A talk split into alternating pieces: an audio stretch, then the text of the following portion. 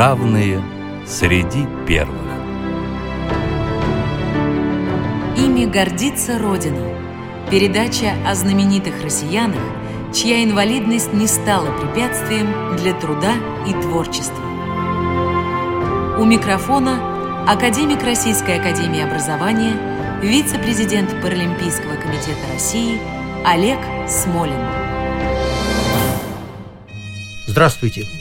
Герой нашей программы сегодня известен прежде всего как обладатель профессии, воспетой в песнях.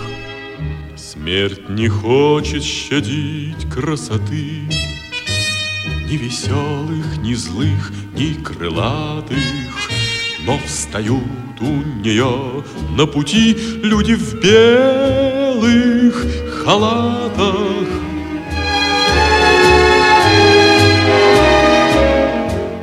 Люди в белых халатах Вот опять у нее на пути. Случилось так, что с героем нашей программы я несколько лет вместе работал в Государственной Думе. Это Святослав Николаевич Федоров, доктор наук, профессор, знаменитый врач, знаменитый управленец и знаменитый политик. А говорить мы будем сегодня о Святославе Николаевиче с нашим гостем. Гость Тахчиди Христа Периклович, офтальмолог, доктор медицинских наук, член-корреспондент Российской Академии Наук – проректор по лечебной работе Российского национального исследовательского медицинского университета имени Пирогова и по совместительству директор научно-исследовательского центра офтальмологии того же университета. Здравствуйте, уважаемый Христо Переклович. Добрый день. Я предлагаю начать традиционно с детства нашего героя, тогда еще просто славы, с родителей, с увлечений. Святослав Николаевич родился в семье комбрига, командира бригады кавалерийской – и, собственно, как у любого военного, это, естественно, такая походная жизнь с периодической переменой мест дислокации. Последнее, э, так сказать, место было Хмельницкий, это Украина. Ну и, к сожалению, вот во время известных событий 1937 года отец был арестован, репрессирован. Он просидел около 15 лет. К счастью, он, э, собственно, отсидел весь этот срок и вернулся потом. Ну а Святослав Николаевич с матерью вынужден был вести вот такую жизнь э, ребенка репрессированного человека. Это было очень сложно. Когда Святослав Николаевич закончил школу, он решил стать военным, как и отец. Говорят, очень хотел стать летчиком. Была такая мечта, и э, поступил он в училище военное.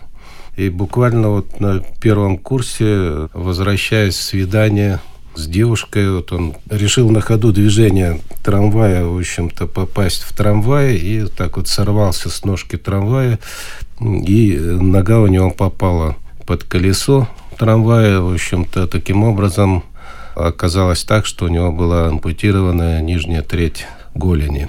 Как он преодолевал свою инвалидность? Воспринимал вот, ли он себя как человека с инвалидностью? Вот, как он вообще в этом отношении себя? Вот, собственно, с этого момента возникла такая, в общем, особая э, ситуация в его жизни.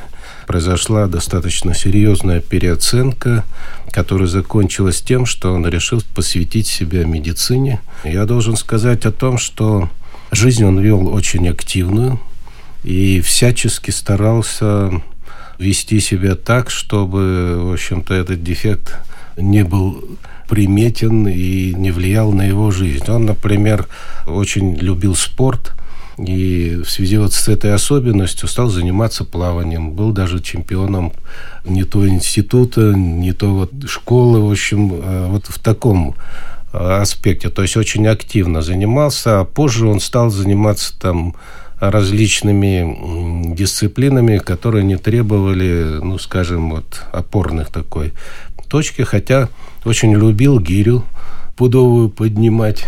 И вы знаете, у него в кабинете стояли всегда две гири пудовые, он демонстрировал, так сказать, свои способности. Он очень был крепок и мог ходить на руках. Известен такой случай – которые рассказывали коллеги, которые с ним работали, уже будучи врачом, они ездили в Индию демонстрировать новые технологии офтальмологические. Ну и вот после операции решили им хозяева устроить такую небольшую разрядку, привели к бассейну, поплавать и так далее. А у бассейна была вышка и трамплин, там трехметровая и вышка десятиметровая. И вдруг Святослав Николаевич, значит, опираясь на руки, начинает двигаться в сторону вот этой вышки. Поднимается по ступеням, доходит до трехметровой вышки. Ну, все так облегченно выдыхают и думают, сейчас он, значит, пойдет и будет с прыгать метров. с трех метров, а он движется по ступеням дальше на 10 метров, доходит и с рук, в принципе, вот делает такой прыжок в бассейн. Там, конечно, масса оваций было и так далее и тому подобное. То есть э, он совершенно не комплексовал в этом плане и очень настроен был так оптимистично на жизнь. Да, я бы сказал, что Святослав Николаевич в хорошем смысле был супермен, да? То есть он как сейчас модно говорить, был крутым во всех отношениях, не только как хирург, но и во многом как э, спортсмен, как мужчина. Очень колоритная, безусловно, была фигура. Да, опять же, возвращаясь к его увлечениям спортивного плана, значит, позже вот он увлекался лошадьми, конным спортом. Это у него хобби такое любимое до последних дней было. Он любил на мотоцикле очень э, ездить, любил машину, любил автомобиль, высокую скорость. Христо Николаевич, а теперь давайте поговорим о медицинской профессиональной карьере Святослава Федорова. Что в этом отношении его отличало от других? Ну, в общем-то, вся жизнь его, она вот э, была такой особенной, необычной, ну и все то же самое перенеслось в профессию. А Святослав Николаевич выбрал офтальмологию. Закончил он Ростовский медицинский институт. И что удивительно, в офтальмологии, естественно, это не удивительно, это, так сказать, особенность его характера. Он, естественно, нашел наиболее такую интересную зону. Этой зоной оказалась имплантация искусственного хрусталика. Появились только первые работы за рубежом о том, что вот, возможно естественный хрусталик после удаления, после катаракты заменить на искусственный хрусталик. Вообще история этого вопроса, она очень интересна. Дело в том, что открыт этот э, способ был в Англии профессором Ридли, который обнаружил у летчика периода Второй мировой войны э, в глазу кусочек плексиглаза. То есть плафоны истребителей были сделаны из плексиглаза, и вот во время боя осколок попал ему в глаз и пролежал там очень долгое время. Ну, естественно, любой офтальмолог бы так сказать, в этой ситуации, естественно, засучив рукава, удалил бы этот осколок, а господин э, Ридли, или сэр Ридли, как это позже стало, ему вручили соответствующее звание в Великобритании. Значит, он был удивлен тем, что пластик абсолютно прозрачный, и никакой реакции организма на это инородное тело. И тут у него родилась идея, а почему бы не попробовать сделать из этого пластика искусственный хрусталик. И вот первые хрусталики Ридли были сделаны, первые его 10 операций, ну, естественно, была сумасшедшая критика. Должен сказать о том, что часть операции закончилась неудачей, и на этом эксперимент был закончен клинически. Ну а позже в нескольких странах, в частности в Бельгии, в Южной Африке, в той же Великобритании, и вот в России началась вторая волна так сказать, попытки создать искусственный хрусталик. Вот в этой второй волне у нас в России основателем, зачинателем и основным, так сказать, исполнителем этой идеи или генератором этой идеи был Святослав Николаевич. Вот начал он свои работы в филиале Института Гемгольца, это было в Чебоксарах. За его работы его, естественно, очень сильно покритиковали Пришлось место работы менять, говорят. Да, в общем-то, уволили с работы, не дали закончить работу и так далее. Ему пришлось уезжать. Уехал он в Архангельск. И в Архангельске, в принципе, сумел закончить свою работу. Первые хрусталики он делал на кухне вместе со своими инженерами, такими любителями. И первые операции были проведены как раз вот такая знаменитая больная девочка Петрова, по-моему, лет 15 ей впервые был имплантирован искусственный хрусталик. Это была удачная операция, как я понимаю. Это была, да, удачная операция, но в принципе у него операции в основном были удачны, потому что модель хрусталика, которую создал Святослав Николаевич, называлась она так удивительно «Спутник», и была похожа на нее, потому что оптическая часть была в виде линзы, а вот э, гаптическая часть, гаптика – это элемент, с помощью которого хрусталик крепится в глазу, чтобы он точно занимал свое оптическое место, иначе фокусировки не будет. Так вот, оптические элементы были в виде таких дужек, антеннок, очень походили на спутник. Отсюда и название. Спутник – это была одна из лучших моделей своего времени в мире. Это было признано мировым сообществом, но я должен сказать о том, что Святослав Николаевич это единственный офтальмолог России, который мировым сообществом признан, который находится в галерее выдающихся офтальмологов Американской академии офтальмологии. Тогда уже перестали относиться к э, операциям по пересадке хрусталика как к чему-то еретическому, да?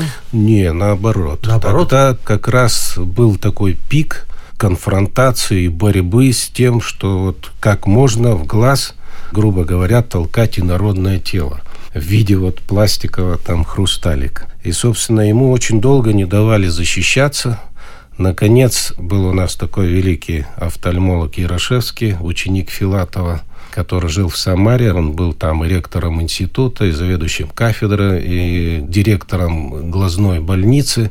И вот Ярошевский, он, в принципе, будучи членкором, взял на себя риск, поддержал его и разрешил ему защищаться у него в Совете. После защиты у Ярошевского наконец его работы по искусственному хрусталику были признаны, да, ну, формально признаны. Неформально шла просто супер агрессивная борьба, особенно между вот столичной элитой офтальмологической и периферическим доктором, который посмел, так сказать, в чем-то ее обойти. Но я должен сказать о том, что э, в это время появились две такие мощные публикации в «Известиях», которые, в общем, открыли доктора Федорова из Архангельска, делающего такие чудесные операции. И поддержали, как я понимаю. Естественно, это был Советский Союз. Это был период, когда публикация в центральной газете давала просто мощнейшую поддержку. А позже, в общем-то, Святославу Николаевичу удалось познакомиться с Байбаковым, председателем Госплана, который посодействовал его переезду в Москву. И Святославу Николаевичу дали сначала очень такую маленькую лабораторию а, в одной из больниц, по-моему, 81-й больнице Москвы. Потом, так сказать, она немножко расширялась, еще расширялась. Потом был построен институт Бескудникова 58. С этого момента как бы началось признание Святослава Николаевича как э, величайшего офтальмолога, миром офтальмологии, но не элитой офтальмологической, столичной, которая все равно сопротивлялась. Которая все равно до последнего дня просто активнейшим образом боролась с ним, с его начинаниями, с его технологиями, хотя весь мир уже переключился на эти технологии. Вообще интересен такой эпизод из его жизни. Как-то он прооперировал одного из заместителей Антропова. Антропов тогда был председателем КГБ. Да, Антропов. И вот, да, и ему, значит, устроили встречу с Антроповым, и Святослав Николаевич, как всегда, увлеченно начал рассказывать ему про новые технологии, а именно микрохирургические технологии, потому что на самом деле этот человек сделал великое дело, внедрил микрохирургические технологии в нашей стране. И он являлся первым технологом микрохирургических технологий в мире. И вот он увлеченно рассказывал Антропову, Антропову. да, о том, что такое микрохирургия, что такое искусственный хрусталик, имплантации, новые операции и так далее. И в конце беседы Юрий Владимирович ему говорит, доктор, вы знаете, вы ничего не сможете добиться в нашей стране. Вам нужно выехать за рубеж – и внедрить там свои технологии. И после этого они вернутся в нашу страну и будут внедрены. И вот, собственно, он последовал его совету. Ему разрешили поездку в Соединенные Штаты Америки. И вот его поездки, э, американские поездки, показательные операции, они подняли колоссальную вот такую волну развития микрохирургии. То есть, опять-таки, нет пророков в своем Отечестве. Да, и все так и получилось. За рубежом, так сказать, технологии эти очень буйно стали развиваться. Подавляющее большинство хирургов того периода обучалось у нас в Москве, в институте Федорова. Это было около 500 американцев только. Да, вернемся чуть назад. Христо Переклович, а как возник сам институт Федорова, как возник МНТК микрохирургия глаза? Но это две разные вещи. Две разные вещи. Да, то есть институт глазных болезней возник гораздо раньше. Раньше. Угу. История его возникновения такова. Академик Петровский, который был в то время министром э, здравоохранения, так вот, он говорил так, что меня вызвали в ЦК и говорят, у нас в Москве два института. Институт Гемгольца, глазных болезней, угу. и Институт глазных болезней э, Медицинской академии наук это то, что на Рассалима. Зачем нам нужен третий институт? И я, говорит, на ЦК отвечаю, у нас два института, но только единственный институт микрохирургии глаза. Это первый институт в мире. Потому что на тот период ни одного еще института микрохирургии глаза не было. Таким образом был открыт институт микрохирургии глаза. То есть который... Петровский сыграл в этом не последнюю роль, как я понимаю. Ну, он, собственно, представлял этот проект и защищал его в ЦК КПСС, да. Вот. А что касается МНТК микрохирургия глаза, это было гораздо позже, это в 1986 году. А ситуация была следующая, как всегда в медицине. Святослав Николаевич прооперировал родителей а, Николая Ивановича Рыжкова. И Николай Иванович побывал в институте, посмотрел – ну и была назначена аудиенция. Приехал Святослав Николаевич. Ну, как обычно в таких ситуациях, просить что-то еще для института. Он говорит, «А, Николай Иванович, вот нам бы корпус еще поставить. У нас очередь три с половиной года на операции стоит. А Рожков ему говорит, ну хорошо, мы вам поставим корпус. Насколько это сократит очередь? Федоров отвечает, ну, где-то на полгода. Он говорит, ну, это же не решение проблемы.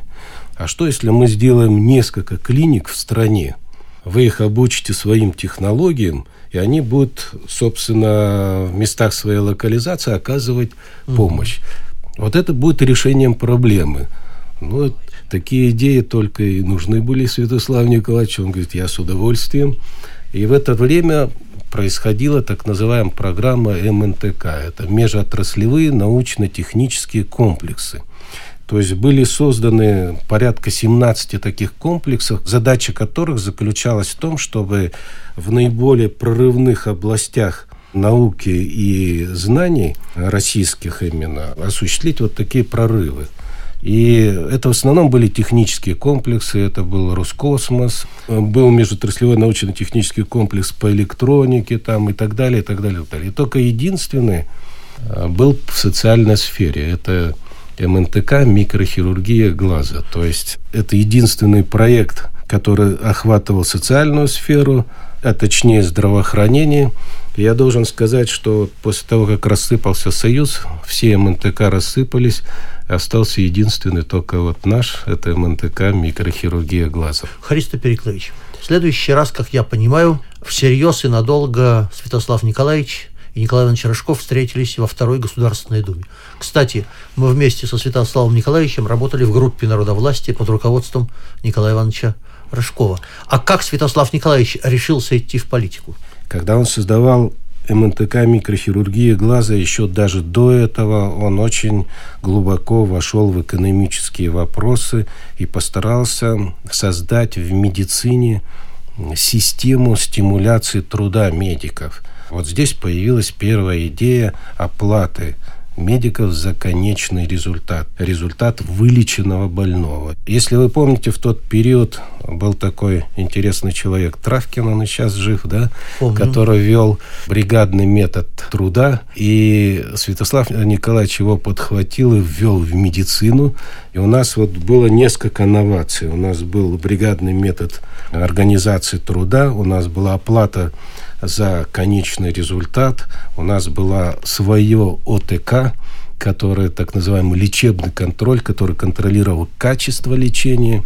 И вот эти элементы, они привели к тому, что в 12 городах, в которых были построены филиалы МНТК, все 12 филиалов были состоятельны, в том числе экономически состоятельны. Шел такой колоссальный технологический, экономический подъем, бум с очень мощной реализацией во всех регионах страны. Правильно ли я понимаю, что именно для того, чтобы продвинуть экономические принципы работы МНТК, я бы сказал больше, да, принципы предприятий, основанных на собственности работников, Святослав Николаевич и отправился во Вторую Государственную Думу. Совершенно верно. Мы перешли в арендные отношения.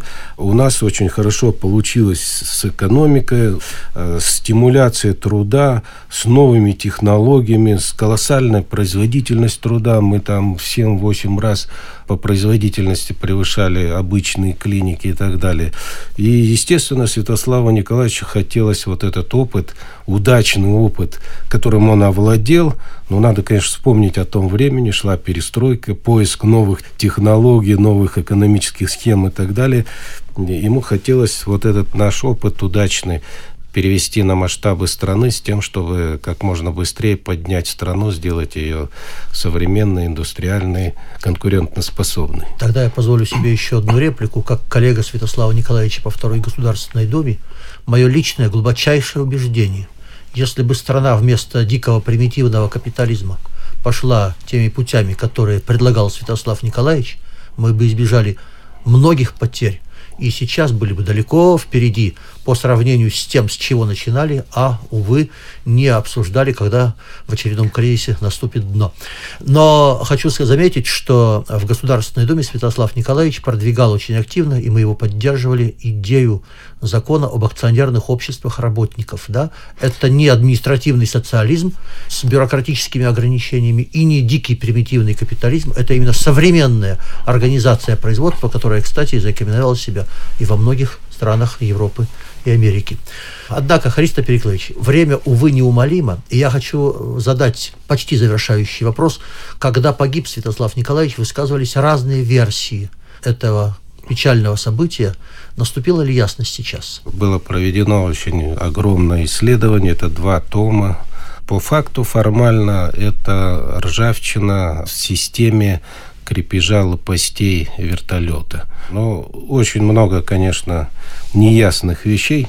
То есть формальный вопрос деле. закрыт, а фактически неясности остаются. Ну да, и я только хочу одно сказать. Вот он, если мы касались каких-то вот этих тем, я несколько раз от него слышал эту фразу. Я никогда не умру в постели больным, там и каким-то вот э, разлагающимся от болезни, да.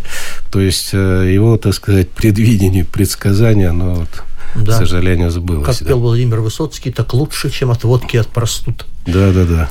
Да, дорогие друзья, мы говорили сегодня о выдающемся российском хирурге, выдающемся управленцы, выдающимися политики Святославе Николаевиче Федорове. А гостем нашей программы был сегодня Христо Переклович Тахчиди, российский офтальмолог, доктор медицинских наук, член-корреспондент Российской Академии Наук, проректор Российского национального исследовательского медицинского университета имени Пирогова и директор научно-исследовательского центра офтальмологии при том же университете. Христо Переклович, спасибо большое за участие в нашей программе. Спасибо вам огромное и спасибо за память. А я хочу сказать, что Святослав Федоров был человеком, которого никто не воспринимал как человека с инвалидностью.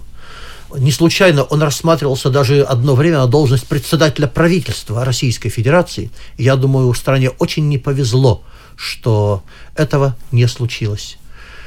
Вечная память этому выдающемуся доктору, политику и человеку, моему товарищу по депутатской группе народовластия в Государственной Думе второго созыва. Вечный подвиг, он вам по плечу. Ваши руки бессонны и святы. Низко вам поклониться хочу, люди в белых халатах.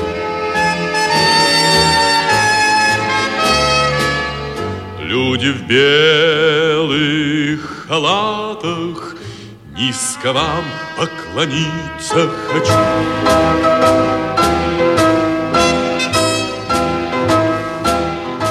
Программа создана при финансовой поддержке Федерального агентства по печати и массовым коммуникациям.